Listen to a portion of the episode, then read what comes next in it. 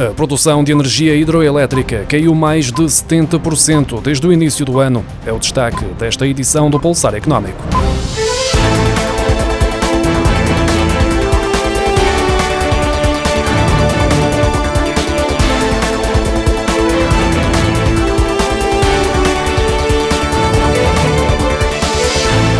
A produção de energia elétrica em Portugal continental caiu 26,2% nos primeiros 50 dias deste ano, face ao mesmo período de 2021. Trata-se do pior período de 50 dias em cerca de uma década, sendo que se deve em grande parte à queda da geração hidroelétrica, que registrou um decréscimo de 73,2%. Desde o início do ano e até 19 de fevereiro foram gerados 6.217 gigawatts-hora de eletricidade, o que contrasta com os 8.426 gigawatts gigawatts-hora produzidos em igual período do ano passado. Com mais de 90% do território nacional em seca severa ou extrema, a energia hidroelétrica foi a mais afetada, tendo produzido apenas 876 gigawatts-hora em 50 dias, isto é, menos 2.390 gigawatts-hora face a igual período de 2021 e abaixo dos 900 gigawatts-hora gerados em 2018. A energia produzida através de fontes renováveis sofre, deste modo, uma queda de 44,3%, devido ao decréscimo da produção de origem hídrica e da diminuição da energia eólica, que caiu 23,3%. Trata-se do pior ano para as energias renováveis na década em análise.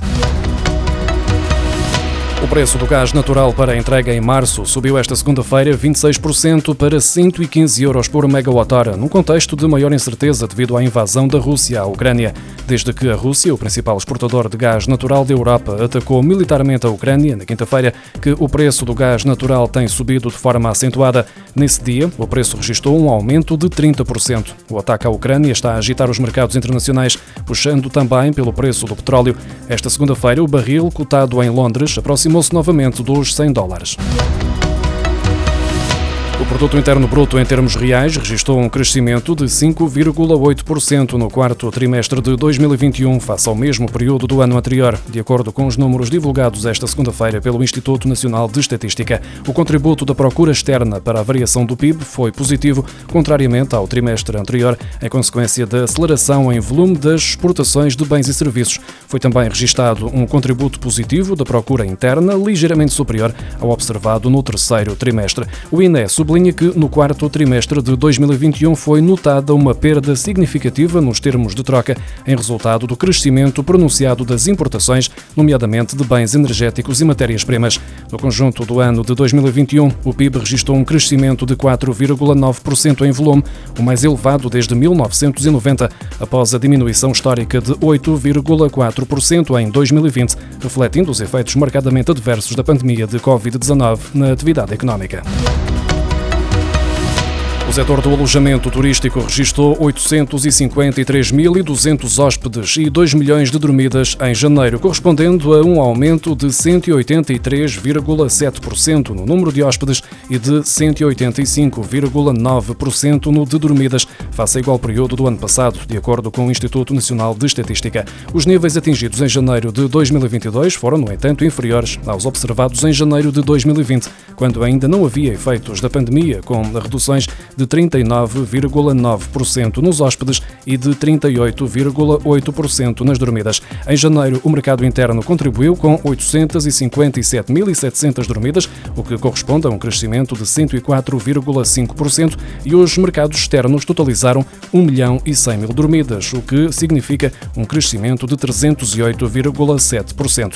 Face a janeiro de 2020, foram registadas diminuições quer nas dormidas de residentes, com uma queda de 20,1%, quer nas de não residentes, com um decréscimo de 47,9%. O INE refere ainda que em janeiro 41% dos estabelecimentos de alojamento turístico estiveram encerrados ou não registaram movimento de hóspedes, isto depois dos 37% que tinham sido registados em dezembro.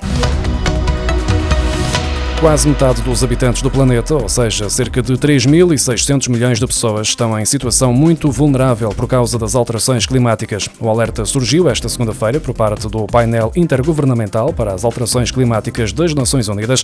No seu último relatório, concluíram também que entre 3 e 14% das espécies terrestres estão ameaçadas de extinção, mesmo se o aquecimento global for limitado a 1,5 grau até ao final do século. Qualquer atraso adicional na luta contra as alterações climáticas vai reduzir as hipóteses de um futuro sustentável para a humanidade, como alertam os peritos da ONU. Multiplicam-se os movimentos de apoio para ajudar quem está na Ucrânia e tenta sair da zona de conflito. Para ajudar a tornar este processo mais fácil, foi criada uma plataforma que pretende ligar pessoas a precisar de ajuda na Ucrânia e organizações que podem ajudar. Chama-se We Help Ukraine e tem um centro de apoio em português, inglês e ucraniano. A plataforma está acessível através do link www.wehelpukraine.org. O projeto arrancou em Portugal no sábado e já mobilizou dezenas de pessoas e organizações para disponibilizar e gerir a plataforma. A plataforma quer ajudar a encontrar um alojamento, medicamentos e ofertas de trabalho.